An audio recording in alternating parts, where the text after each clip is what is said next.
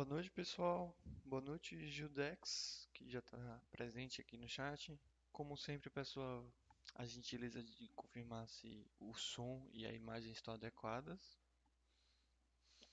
Loja da Moeda também dando boa noite.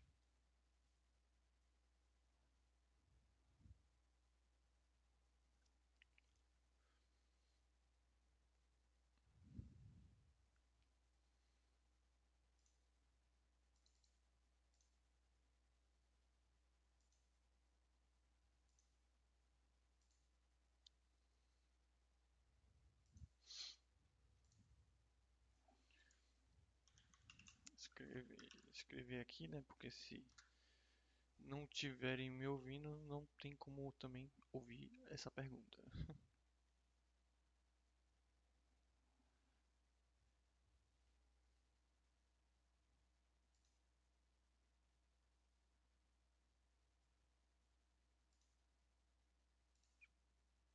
Sem som, deixa eu ver aqui.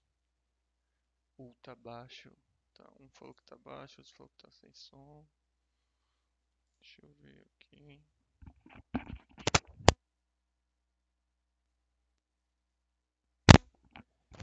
E agora, melhorou ou ainda tá bem baixo?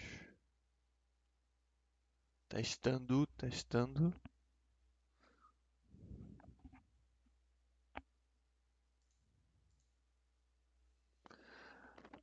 O Crazy Cyborg falando que tá ok. Melhorou. Pronto.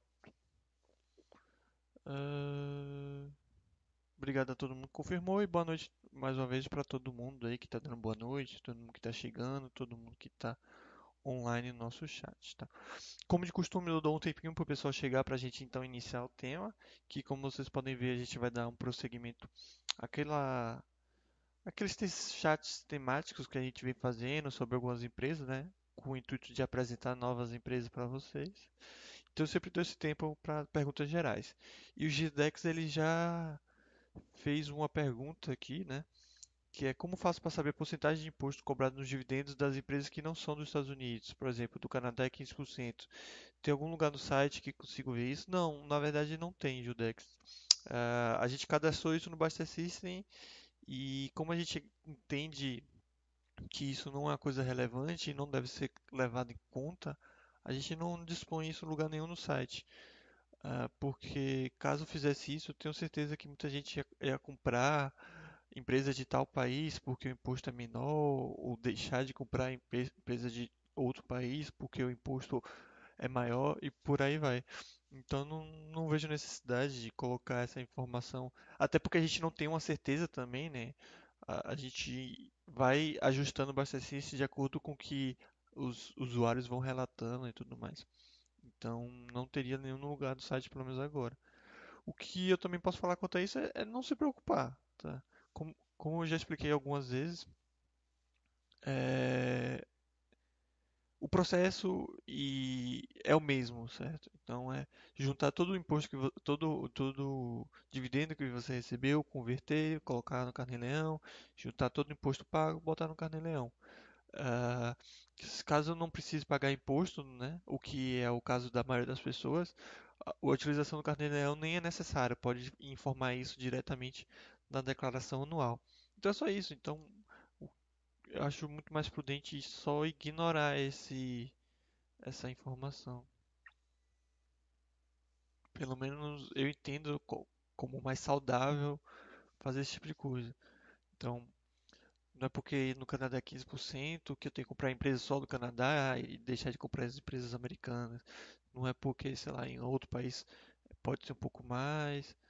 ah, e, isso vai tornar a empresa pior, né? A gente sabe que, primeiro que os dividendos são eh, os valores, né, dos dividendos saem do preço da ação, então não faz muita diferença.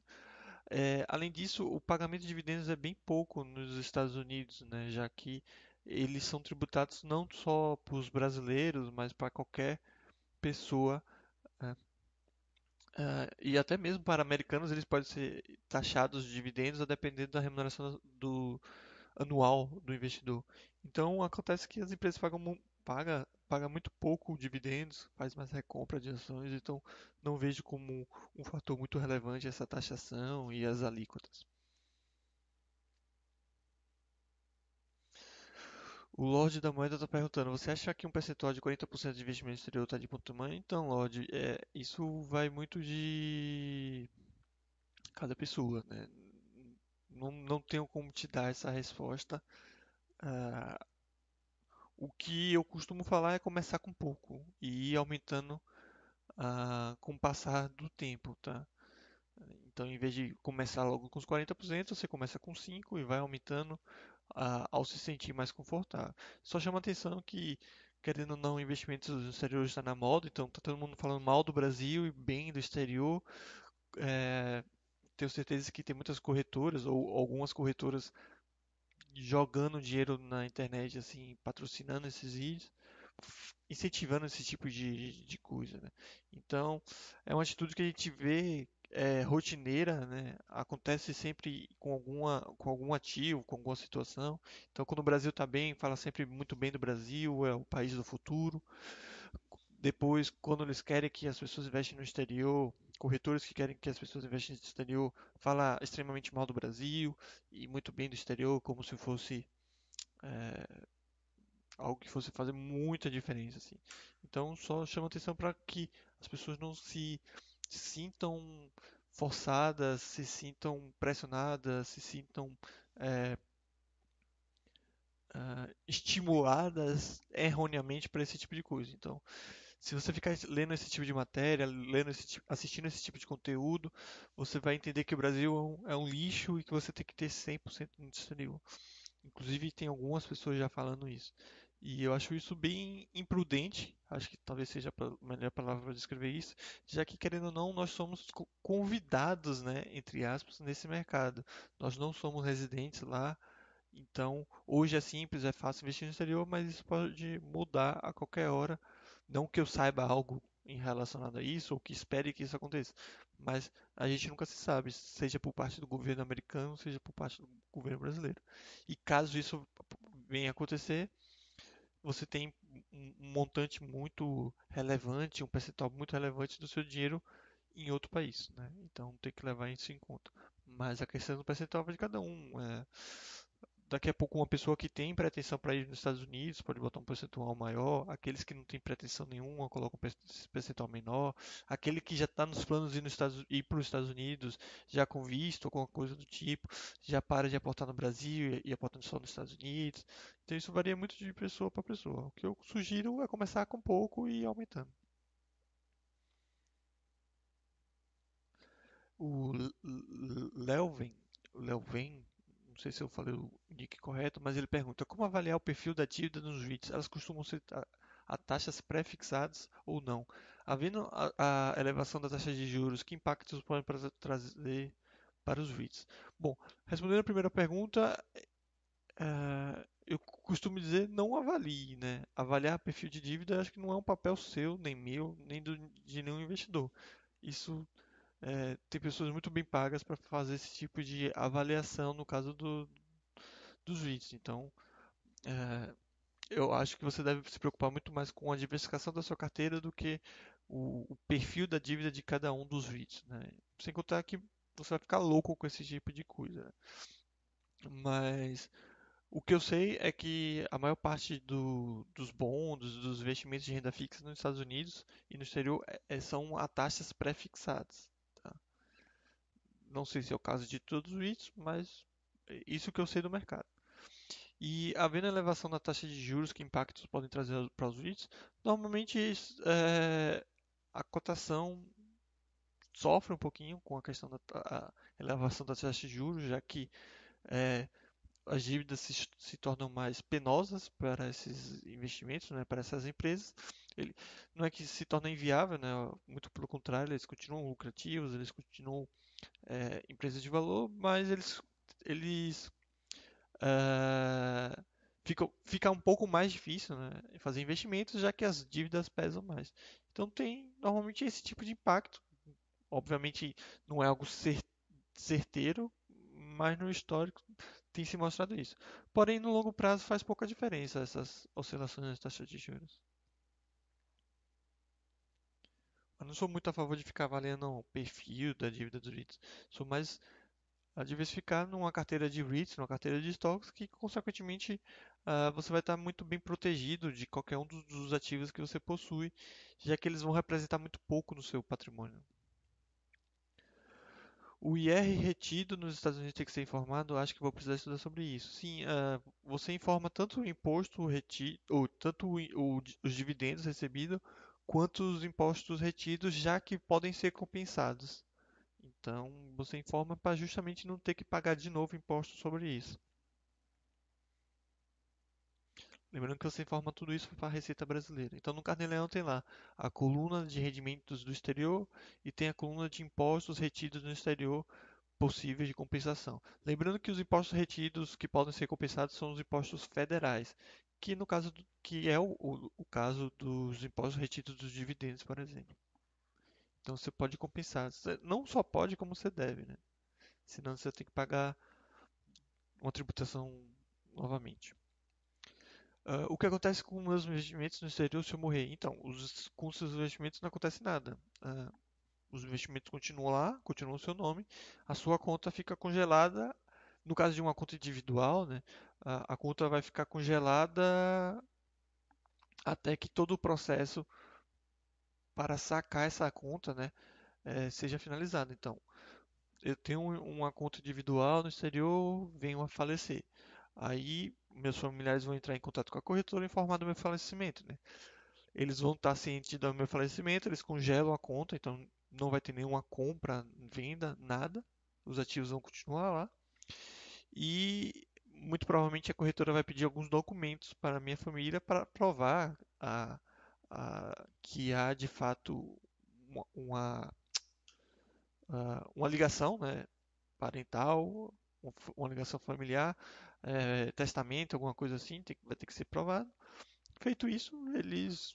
É, aí você vai poder fazer o que quiser com essa conta. Quer dizer, você não, porque você vai estar morto, mas a pessoa, a, a, seus familiares que estão fazendo o processo vão, fazer, vão poder fazer o que quiser com a conta.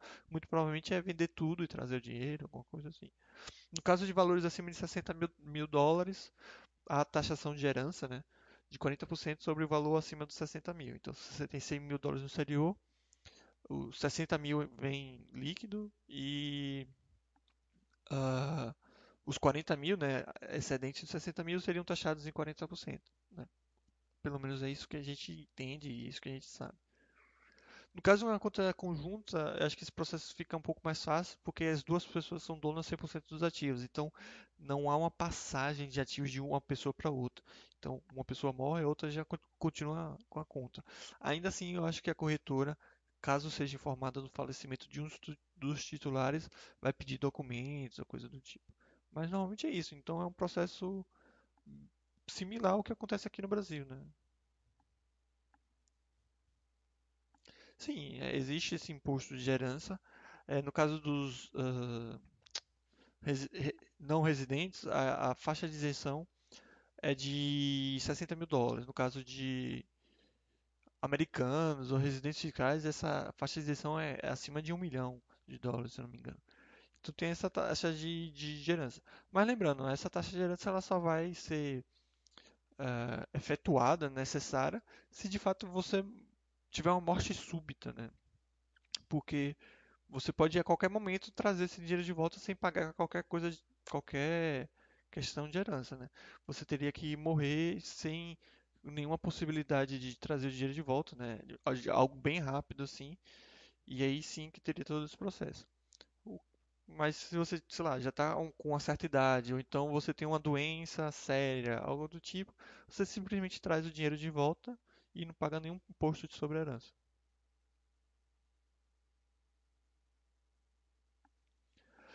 O Charlito aqui falou tem a Join, a Join Tenants with Rights of Survivors. Sim, ela tem. E, e, e, ela serve perfeitamente, porém ela serve perfeitamente no caso de residentes, né? Então, por exemplo, os americanos eles usam muito dessa conta. O que acontece com essa conta? Uma pessoa morre e a outra simplesmente assume os ativos sem nenhum, sem nenhum tipo de problema. Acontece que, de acordo com o que a gente vem lendo, vem vem tendo informação, é, essa conta ela não evita a taxa de a herança, né, a, a cobrança de imposto sobre herança no caso de não residentes. Então ela não seria 100% eficiente ou longe disso para não residentes. Então teria essa taxação mesmo com a conta de joint tenants no caso de não residentes.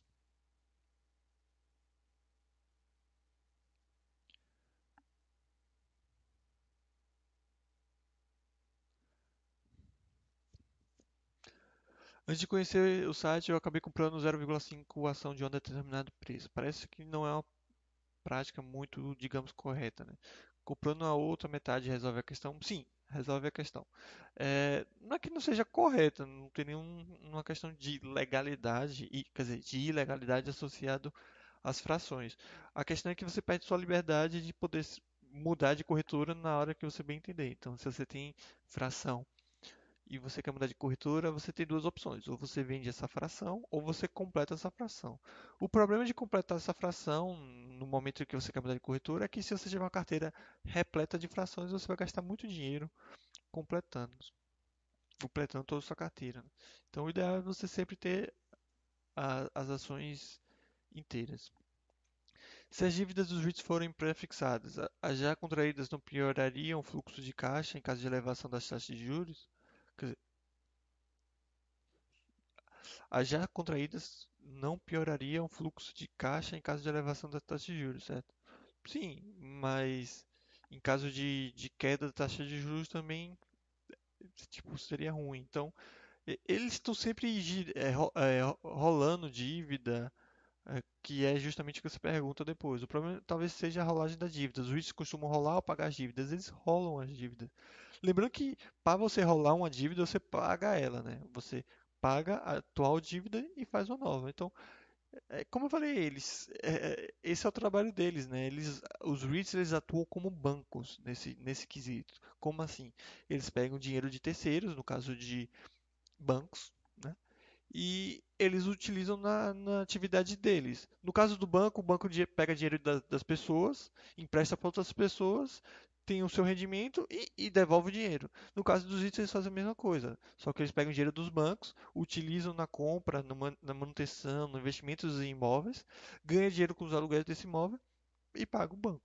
Então eles têm essa, essa, essa, essa estratégia. Então eles estão sempre rolando essas dívidas, eles estão sempre é, controlando essas dívidas. Né? Como eu falei, tem pessoas é, teoricamente preparadas gerindo, administrando esses REITs, incluído nessa questão também. Então eles estão sempre emitindo dívidas, pagando dívidas, aí emite dívidas, é, lançam ações preferenciais, que também normalmente tem, uma, tem dividendos fixados, né? pré-determinados e fixados. Aí eles recompram essas ações preferenciais, depois lançam mais e por aí vai. Então eles apanham na cotação por causa da rolagem então. Não, eles não apanham por causa da rolagem sim, eles apanham na cotação por causa que uh, o mercado entende isso não é certo, é um, um, padrão que acaba acontecendo, mas não significa que sempre vai acontecer, mas eles apanham porque o mercado entende que vai ficar mais difícil para aquele tipo de empresa. É a mesma coisa para banco ou qualquer coisa do tipo, né? Se a taxa de juros, é, sei lá, cai para o banco, o mercado às vezes entende que pô, o banco vai ganhar mais dinheiro e por aí vai. Mas normalmente o mercado se mostra tá incorreto, especialmente quando a gente se, quando a gente está falando de longo prazo. Então, mais uma vez, eu acho que é uma coisa para simplesmente ignorar. Então, o mercado acha muita coisa e talvez esse seja um grande problema. Ele acha demais e querendo ou não, eles têm que achar, né? Quem trabalha no mercado é, eles são pagos para falar sempre. E se você é obrigado a falar sempre, você normalmente fala só besteira. Então é isso, não, é isso que acontece no mercado. Então eles estão sempre achando alguma coisa, achando alguma coisa, que os vídeos agora estão ruins, os vídeos agora estão ruins, banco está ruim, tal empresa está ruim, e normalmente eles erram. Especialmente se você bota no longo prazo. Então, falar que o problema dos REITs é dívida é é meio besta, assim, e muito superficial, porque é a mesma coisa que falar que o problema do banco é que eles trabalham alavancado, ou seja, com dinheiro de outras pessoas. Mas isso é óbvio, né? Que, qual é o banco que não vai trabalhar com o dinheiro dos outros? É a mesma coisa com os REITs. Os REITs precisam, eles precisam, eles necessitam de dinheiro de terceiros. Não tem como uma empresa com milhares de imóveis, centenas de imóveis, é, se manter, sendo que ela é obrigada a distribuir praticamente todo uh, o seu, seu, seu rendimento, o seu lucro. Né? Então, eles precisam, especialmente se eles querem crescer.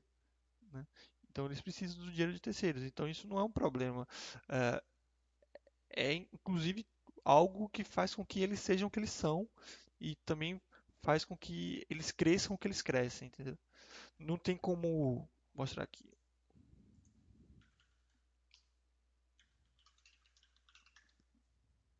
Eu sempre utilizei isso como exemplo porque tem imagem fácil, mas isso acontece com os outros é, REITs também, né? Não é só com isso.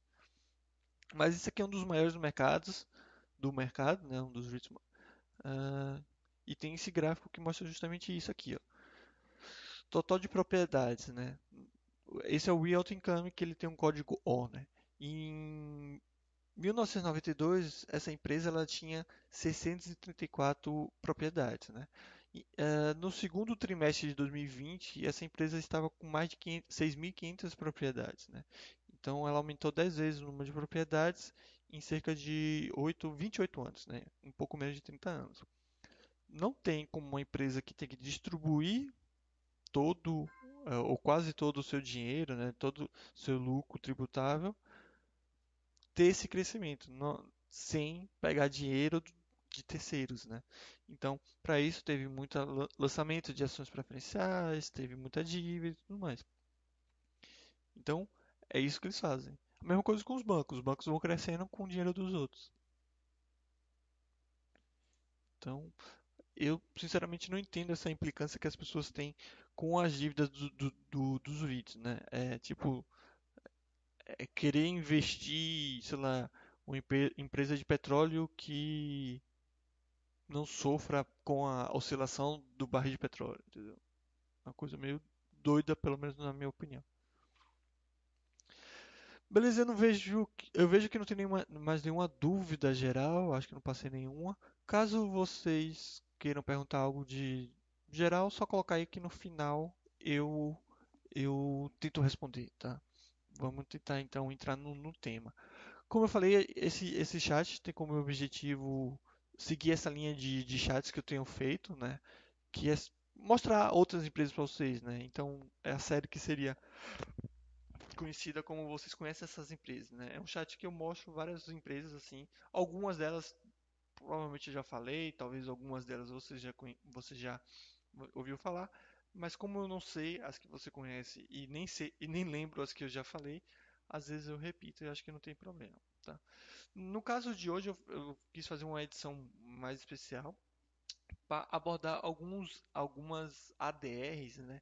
Algumas empresas estrangeiras que são negociadas no mercado americano no formato de ADR para evidenciar uh, as opções que as pessoas têm. Né?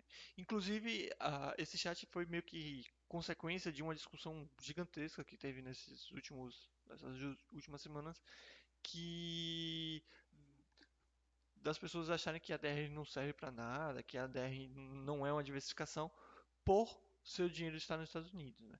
Inclusive, eu fiz um FAQ, sugiro quem é, entende dessa forma, dá uma olhada no, FAQ, porque eu explico o, o, qual a utilidade de uma DR, né?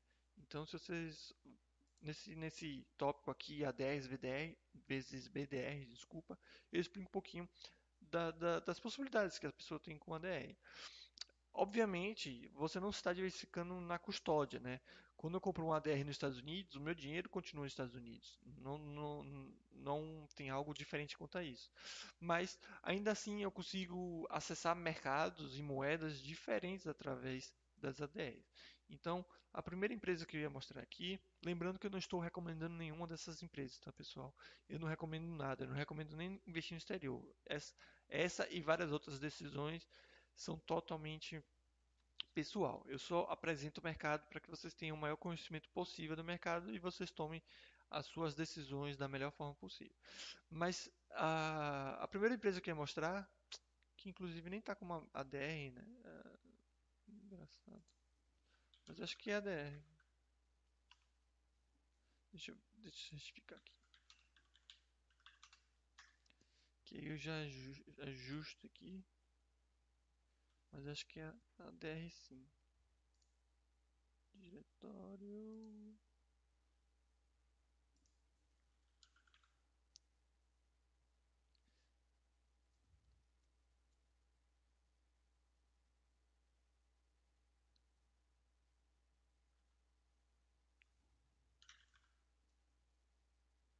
É, não tá com uma DR.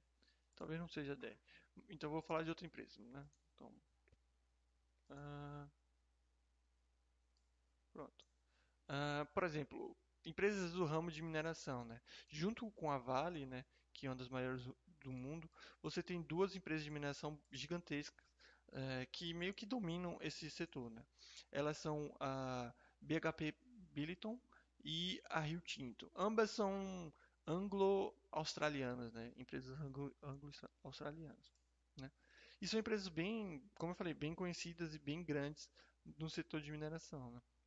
Então, quando você investe, por exemplo, você compra um ADR de uma empresa dessa, você está o quê? Você está diversificando é, no setor de mineração, né? Então, você consegue acessar a, essas empresas que você não conseguiria comprar no mercado uh, listado, né? Normal, americano, já que elas não são listadas lá. E no sentido de, de, de uma forma direta. E você consegue acessar através dos ADR. E você consegue investir é, também indiretamente em outra moeda, né? já que é, essas ações, as ações originais dessas duas empresas, elas são negociadas no mercado, no mercado de, de Londres e, obviamente, lá eles vão ser negociados em libra esterlina. Então você consegue investir indiretamente, né? E, e, obviamente, quando eu falo indiretamente, você se beneficia por isso.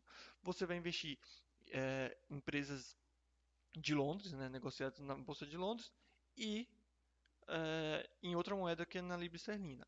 O seu dinheiro não vai estar em Londres, continua nos Estados Unidos, mas, mais uma vez, você consegue ter, ampliar sua diversificação nesse sentido, em outras moedas e outros mercados. Tá?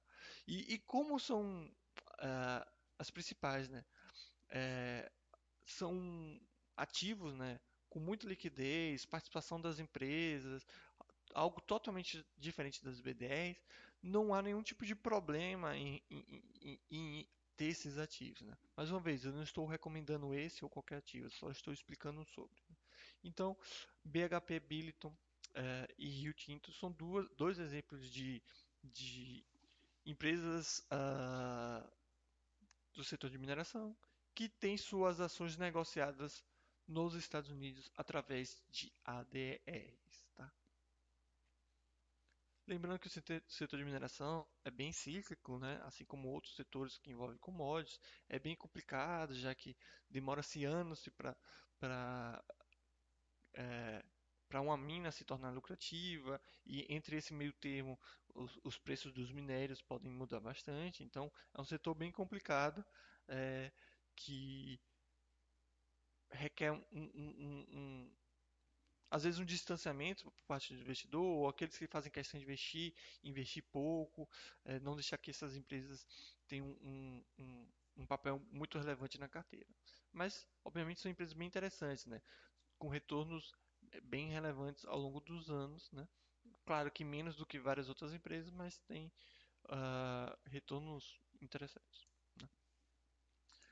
Uh, o setor de, de drogas, né, o setor de, de medicamentos é outro setor que também que tem empresas bem interessantes uh, que são negociadas no formato de ADRs. Né?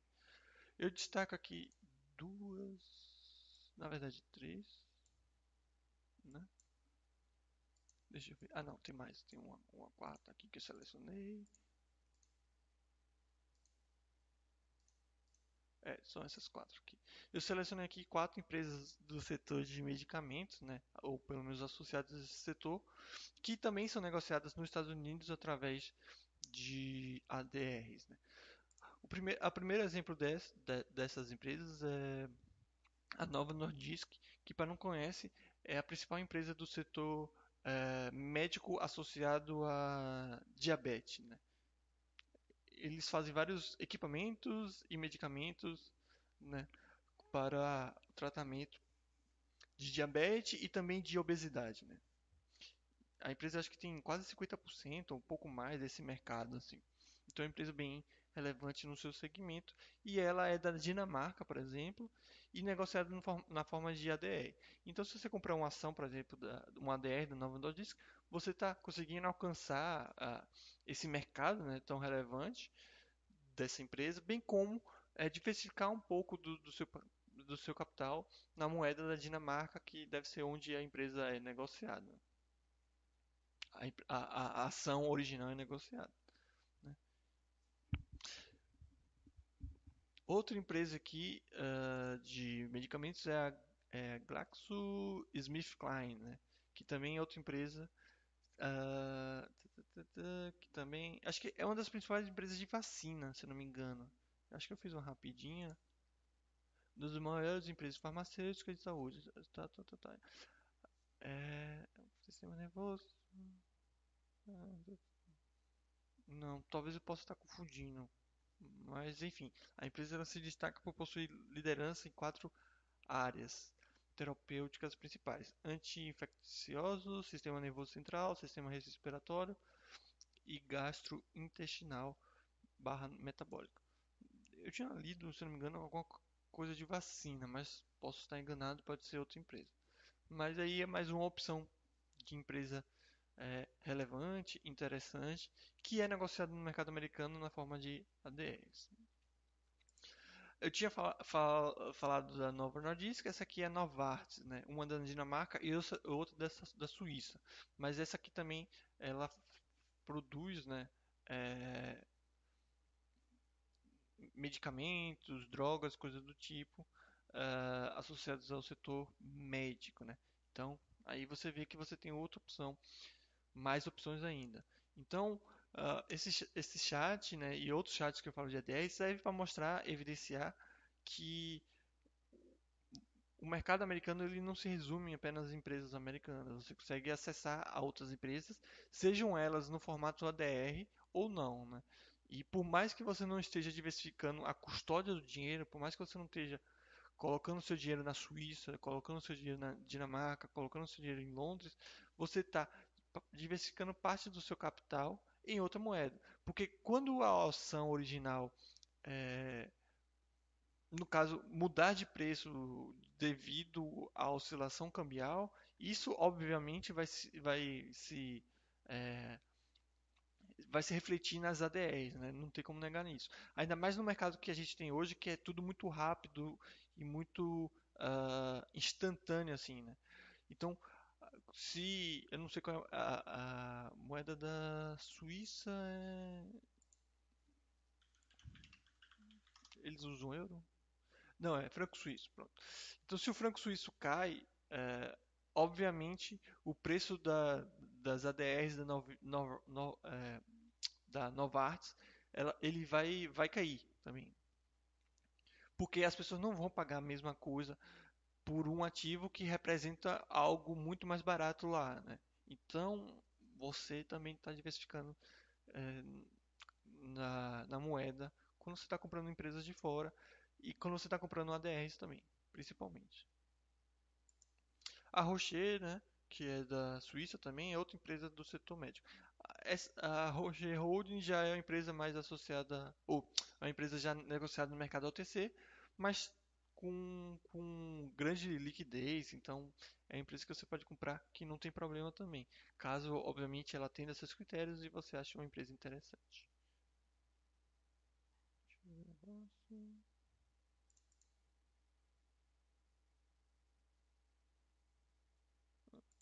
Acho que é isso.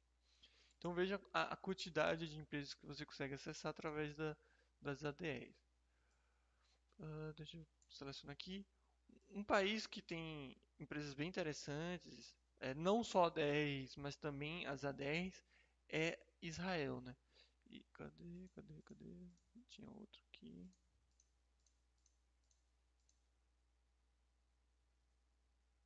Eu selecionei um aqui, que essa aqui é ela é negociada na forma de ADRs, que é a NICE, né?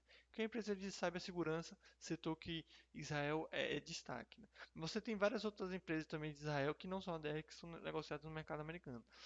Mas eu só estou mostrando que você tem uma opção bem, bem, bem grande, ainda mais quando você é, passa a considerar também as ADRs. Tá?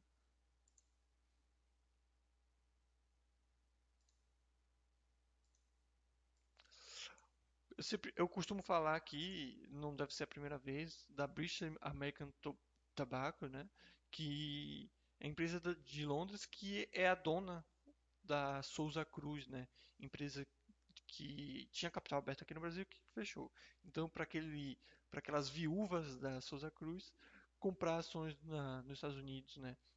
As ADRs da British, British American é, Tobacco pode ser uma opção de, de voltar a ter participação na Souza Cruz e, e várias outras empresas né, que, que, que, essa empresa possui, bem como também uma diversificação de moeda, enfim.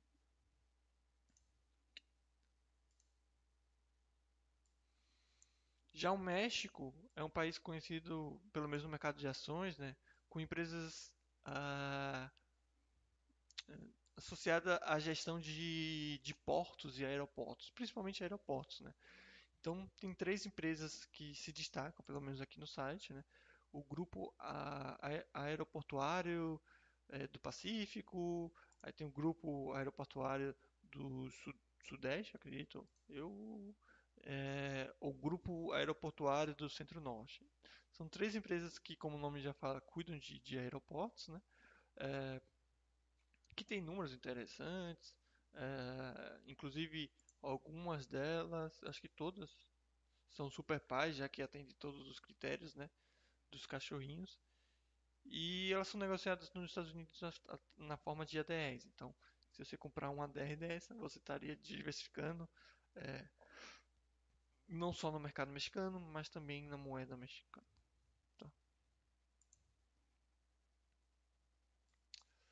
Uh, o Reino Unido também tem a Diageo, ou Diageo, sinceramente não sei qual é o correto a se falar, que é uma das maiores empresas de bebidas do mundo. Ela é dona de várias marcas, inclusive a Johnny Walker é deles, né?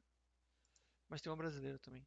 Uh, Johnny Walker, uh, Smirnoff é deles, Ciroc, a Guinness, a cerveja, e também recentemente adquiriu a cachaça, né, a marca de cachaça é Ipioca. Né? Também é outra empresa que é vendida no formato de ADR. Né?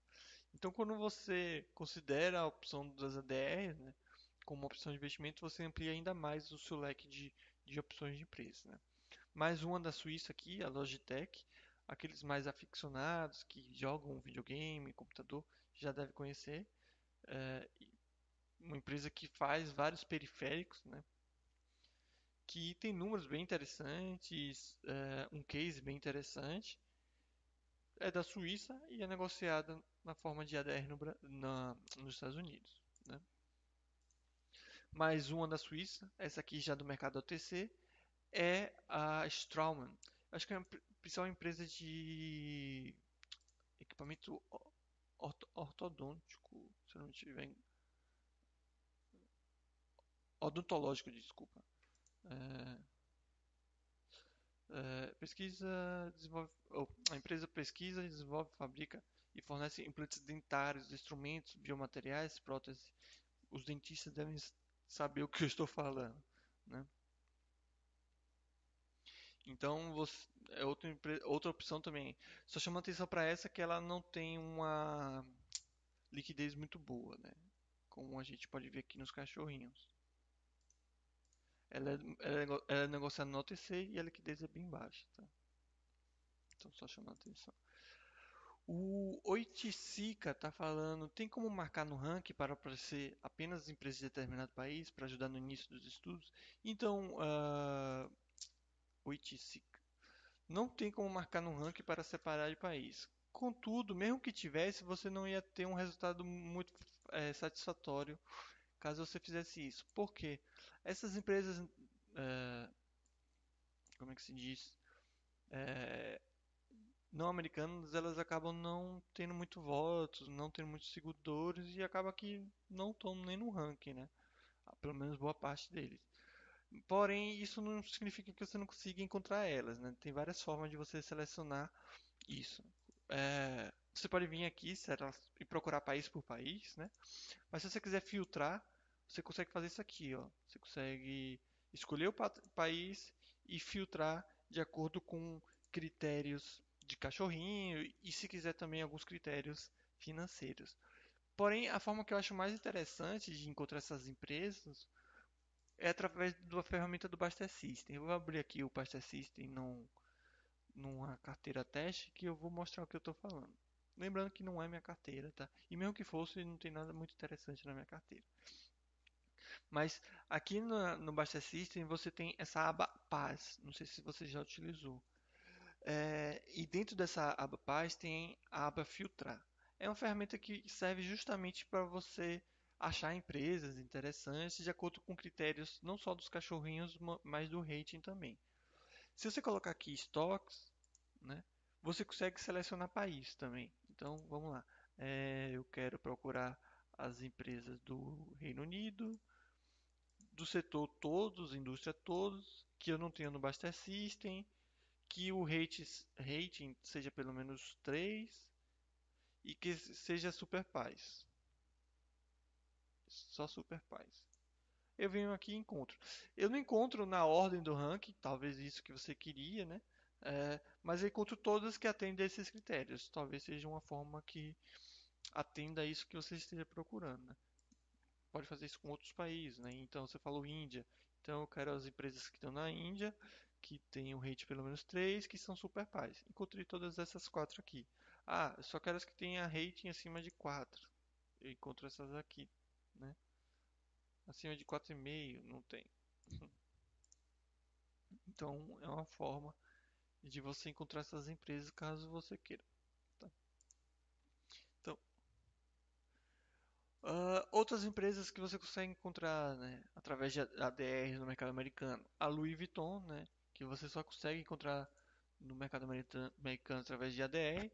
E, obviamente, você investindo no ADR, você está investindo indiretamente na Louis Vuitton. in- você está investindo indiretamente também em euro, né? já que eles são negociados em euro. Então, você vai se beneficiar da oscilação da, oscila da oscilação da, do ativo original, né? O aumento do preço das ações da Louis Vuitton vai ter o mesmo comportamento as ADRs e você também vai se beneficiar da oscilação do euro. né? No mesmo setor, né?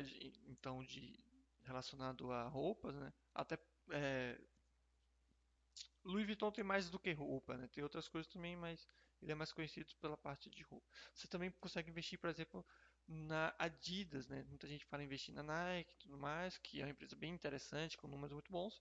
Mas você consegue também investir na Adidas através de ADR, se você tiver conta, obviamente, em corretoras que te, te dê acesso ao mercado de OTC.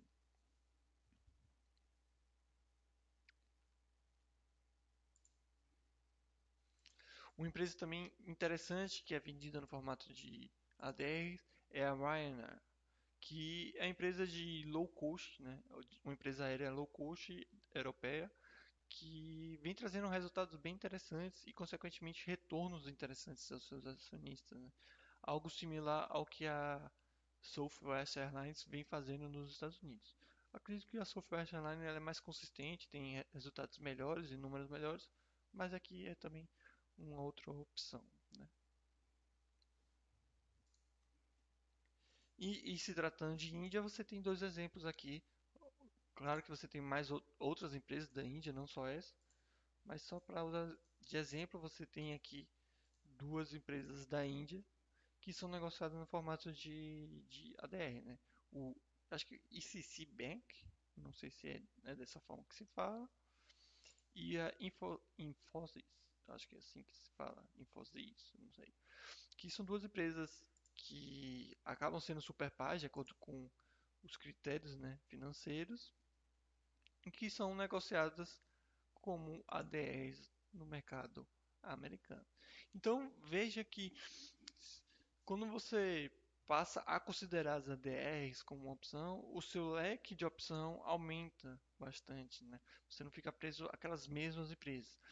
Claro que existem várias outras empresas não americanas negociadas de forma direta e também são uma, outras opções. Mas com as ADRs você amplia ainda mais o seu leque de opções.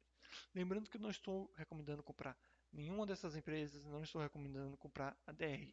Eu só estou explicando a sua utilidade, né? a utilidade das ADRs. E mais uma vez, por mais que você não esteja diversificando a custódia, ou seja, eu não estou deixando meu dinheiro na Índia, né? eu estou diversificando na parte cambial e também tendo acesso a essas empresas que podem ser interessantes para a minha carteira, tá? Aí algumas pessoas podem falar, ah, mas é muito, seria muito mais interessante abrir conta uma corretora na Índia, investir diretamente na Índia, ou então uh, fazer de outra forma e investir diretamente na Índia.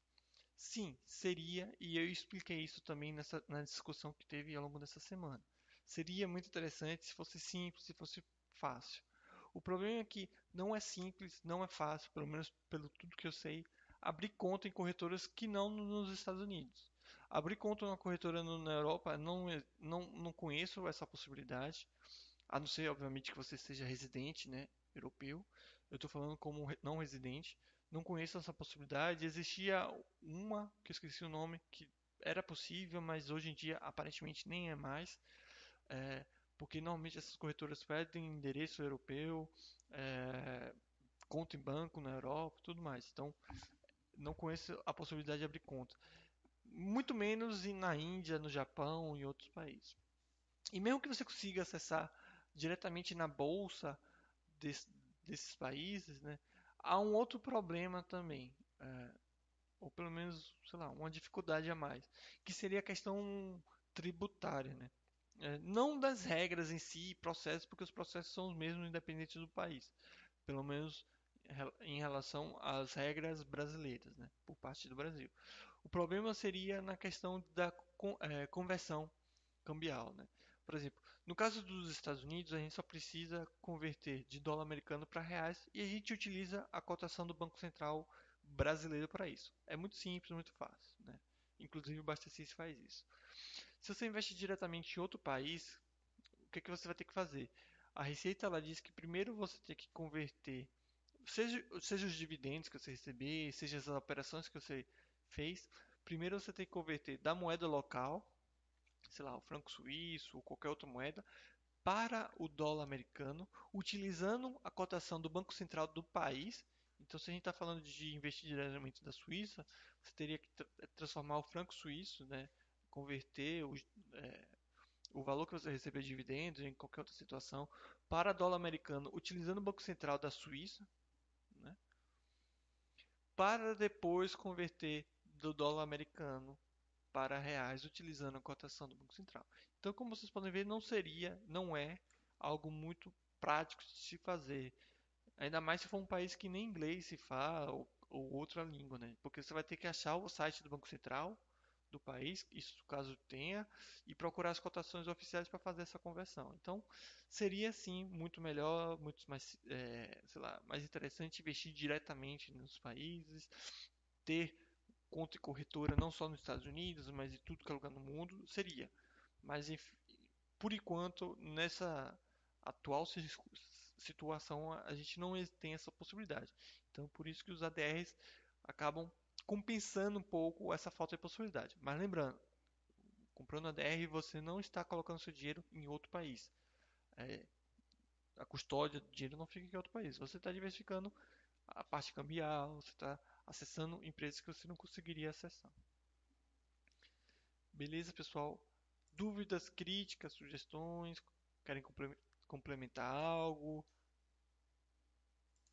acharam interessantes essas empresas, falei muito rápido, vocês não entenderam nada, algo do tipo. Enquanto vocês vão pensando é, e postando aí se tem alguma dúvida, eu vou ver as dúvidas gerais que eu acabei não respondendo. Né? O SS é, S Souza, né? Ele pergunta, Oi, boa noite, tenho uma dúvida. A respeito da análise dos REITs, é semelhante à dos FIIs? É, Então, eu não sei qual, qual é o tipo de análise que você faz dos FIIs, né? Mas é bem importante entender que eles não são ativos é, gêmeos, assim, eles não são totalmente iguais, né? Apesar do, é, dos REITs, o nome em si, né, significa basicamente fundo de, de é, fundo imobiliário, né? Eles têm características bem é, diferentes em alguns aspectos, né? Ah, Então, o que que acontece? Primeiro é a estrutura deles, né? O que é um fundo imobiliário? Em uma analogia simples, é basicamente assim. Para um criar um fundo imobiliário, é basicamente a gente a gente faz o seguinte: a gente junta todo mundo do chat aqui, cada um dá um valor e a gente compra um imóvel. A gente vai lá e pega e paga um administrador para cuidar desse imóvel. Esse administrador vai obedecer o que a gente fala, né, e tudo mais. E ele, ele não vai ter nenhuma propriedade, ele não vai ter nenhuma, eh, ele não vai ser diretor desse imóvel, coisas do tipo. Ele simplesmente vai administrar esse imóvel para a gente. Para tomar qualquer decisão sobre o imóvel, vai ser perguntado a nós, os donos do, do imóvel. Isso seria um fundo imobiliário.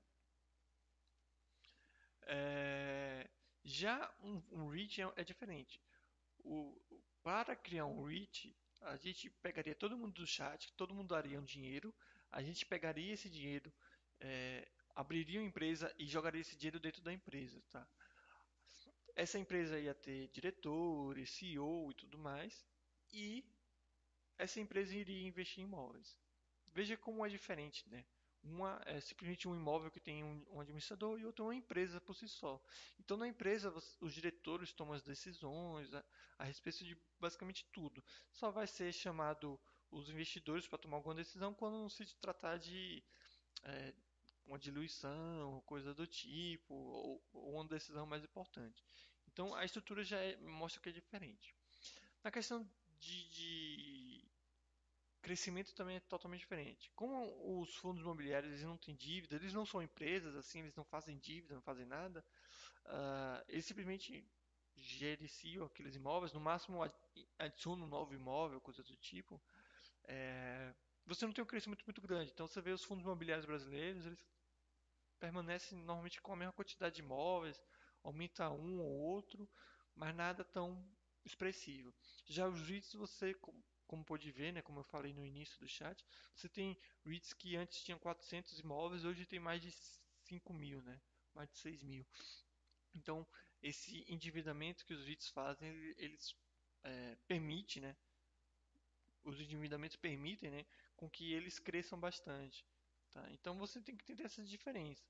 Em relação à análise, você tem os dados financeiros, né? Os REITs eles têm dados financeiros diferentes dos fundos imobiliários também, tá? Ah, como eles são empresas como outra qualquer, eles têm que divulgar resultados como qualquer empresa. A única coisa que eu pondero é que lucro líquido para essas empresas não faz muito sentido, já que tem muita amortização e depreciação no, no dos imóveis, e isso afeta bastante lucro líquido, o que não faz muito sentido É, por isso que não faz muito sentido considerar lucro líquido. Para isso, a gente considera o Fundo Flow Rate, que é um indicador não oficial, né, que evidencia a melhor situação. Então, a- analisar REIT é mais ou menos isso, entender um pouquinho do case, en- entender é, como esse, esse- essa empresa é diversificada, onde estão esses imóveis, para para que tipo de classe esses imóveis ele tá, ele, ele, ele, eles, sei lá, prestam serviço, eles são utilizados, né? É só para ter uma ideia. Mas acho que mais importante do que isso é ter uma carteira bem diversificada, que aí você consegue diluir o risco que cada empresa vai apresentar na sua carteira. Eu acho que é mais ou menos isso. Não sei se respondi direito, mas eu acho que é isso. O Bom Mac pergunta: tem algumas empresas chinesas no site? Sim. O impedimento governamental não seria um fator de risco adicional com tanta opção de empresas sem esse problema? Sim, e foi justamente por isso que eu não citei nenhuma empresa chinesa. É, não é que todas tenham o mesmo problema, né? o que você tem lá é que não é permitido que é, estrangeiros investam em empresas que eles consideram estratégicas. Normalmente essas empresas uh, são de tecnologia, telecomunicações, coisas do tipo. Por não ser permitido, né, essas empresas, é, o investimento por estrangeiros, essas empresas elas criam uma estrutura meio que para burlar essa regra, que é a criação de empresas numa, num paraíso fiscal, normalmente offshore, e essa empresa no paraíso fiscal ela tem direito sobre os lucro, lucros da empresa chinesa. Né? Então, quando você compra ações de uma empresa como Alibaba, ou Alibaba, como queira, você na verdade não está nem comprando ações da empresa chinesa, você está comprando ações da empresa das Ilhas Caimã. Acontece que essa empresa tem direito sobre os lucros da empresa chinesa. Né? Acontece que essa estrutura ela foi criada justamente para burlar essa regra né, governamental. E pode ser, alguns juristas dizem que pode ser que a qualquer momento o governo chinês pode simplesmente falar aí, opa, vocês criaram uma coisa simplesmente para burlar nossas regras. Isso não é permitido e, portanto, vocês não têm essas ações. Vocês não têm direito sobre nada dessa empresa, já que não é permitido estrangeiros ter participação. Isso pode acontecer. Eh, muitos dizem que a chance é pequena, mas pode acontecer. Então, por isso que eu nem citei essas empresas chinesas, pois eu acredito que sim, é um risco muito grande para se correr, né? Claro que o governo chinês hoje fecha os olhos para isso, deixa para lá, mas a possibilidade existe.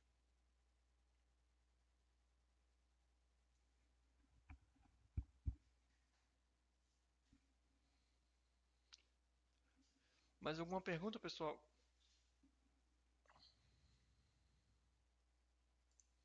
Dúvidas, críticas, sugestões?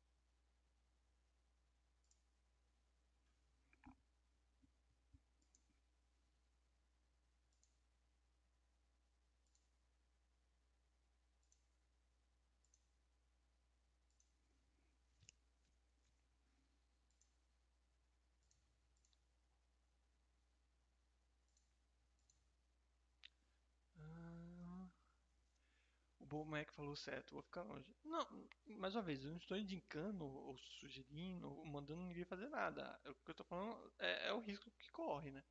Se vocês querem comprar as empresas chinesas, é um direito de vocês, é o dinheiro de vocês. É só. É... Só chama atenção para os riscos que vocês estão correndo.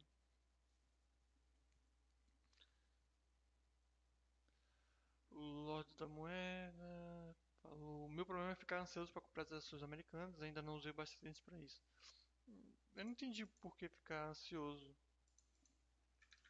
E o porquê da ansiedade. É, só, é um investimento como outro qualquer, bem tranquilo. E não precisa ter essa ansiedade. Que eu costumo falar do, do é, trauma, digamos assim, de completar o álbum, né? As pessoas querem ter a carteira já pronta, comprar todas as empresas. Investimento não é isso, né? Investimento é você comprar todo mês empresa boa. Se você vai comprar as mesmas empresas ao longo do, dos próximos meses, ou se você vai comprar uma empresa diferente todo mês, não faz diferença nenhuma. O importante é você comprar uma empresa boa. E mais uma vez, você não vai fechar a sua carteira. Pode ser que daqui a um ano você encontre mais empresa, outra empresa interessante, você coloca na carteira e por aí vai. Então não precisa ter essa, essa ansiedade. O Bomec está perguntando, o marcador de dividendo utilizado na compra de novas ações vai sair? Eu não sei que marcador é esse. Mas tudo que está associado a dividendo tem uma grande chance de sair, até porque não faz sentido nenhum. Mas é isso, não precisa ter essa, esse sentimento de completar o álbum, porque você não vai completar, não é algo que tem fim. O investimento não tem fim. você- ah, eu quero ter todas as minhas 20 carteiras. Beleza, aí você tem as 20 e daqui a. Como é que se diz? 5 anos. Ou daqui a um ano você adiciona mais 5. Qual é o problema? Não tem problema nenhum. O Madud está perguntando, olha, a renda fixa tem previsão? Então, não tenho como te dar previsão de novas ferramentas, porque depende dos programadores, Madud. Mas eu vou tentar cobrar eles. Tá? Peço, peço desculpa pela demora, mas depende também. Depende dos programadores. O Bomec está falando no Basta System. Que marcador de dividendos Basta System?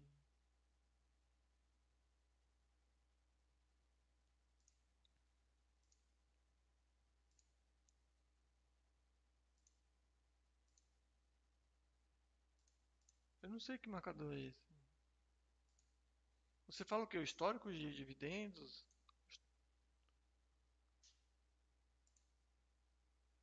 Eu não sei que tipo de marcador é. Se for o histórico de dividendos ou ah, os gráficos dos dividendos, isso aí não tem nenhuma previsão de tirar, alguma coisa do tipo. Qualquer outro marcador de dividendos, principalmente que você falou utilizado na compra de novas ações, não entendi. Ah, vai sair, você disse que vai ser incluído. Quando chegar a hora de aportar, tem que mostrar quais dividendos foram utilizados em compras anteriores. Tem um tópico criado para ter a opção de marcar os que já foram utilizados ou não na compra. Então, eu tenho pensado na opção de criar isso. Primeiro que eu já falei, aquela sugestão que eu dei é mais do que suficiente para fazer isso. Eu não entendo o problema que as pessoas criam relacionado a isso. Mas beleza, já, já é algo superado e eu sei que tem que criar essa ferramenta. A questão é como criar essa ferramenta. Eu tenho pensado porque não é tão simples como parece. Né? Porque tem algumas formas de fazer, mas se eu faço de uma forma, a pessoa que fez errado até agora, ela pode simplesmente continuar errado. Se eu faço de outra forma, a pessoa que fez certo até aqui pode entender errado e fazer errado. Então eu tenho que ter muito cuidado para fazer esse tipo de coisa. Até porque não só tem dividendos, vamos supor, tem ganho de capital que tem que considerar, não tem problema, dá para calcular isso também. Mas vamos supor, a pessoa ganha um, um rendimento por fora, isso também tem que ser considerado. A pessoa, sei lá o que, então. Eu tô pensando, tem que pensar. Mas eu pensei que você estava falando de outra coisa. Então, vai sair, quer dizer, se eu conseguir pensar em uma forma legal, vai sair. Mas eu tenho que pensar. Esse negócio também de marcar um por um, também não sei o que é, não sei se é interessante. Não. O, o MAMI 1404, uma pergunta muito boa. O que significa o marcador paz? Uh, marcador paz, marcador paz. Você fala isso aqui. Normalmente tudo associado aos pais são esses cachorrinhos. É tudo isso aqui, são os cachorrinhos. A gente criou uma ferramenta que utiliza dados financeiros, né? Que quando atendidos tem um cachorro que, de acordo com os seus valores, né, tem um cachorro verde, vermelho, amarelo. Quando ele é, é tipo atende o máximo, vamos supor assim, ele é verde. Quando atende o, o valor médio assim é amarelo. E quando não atende o mínimo, ele é vermelho.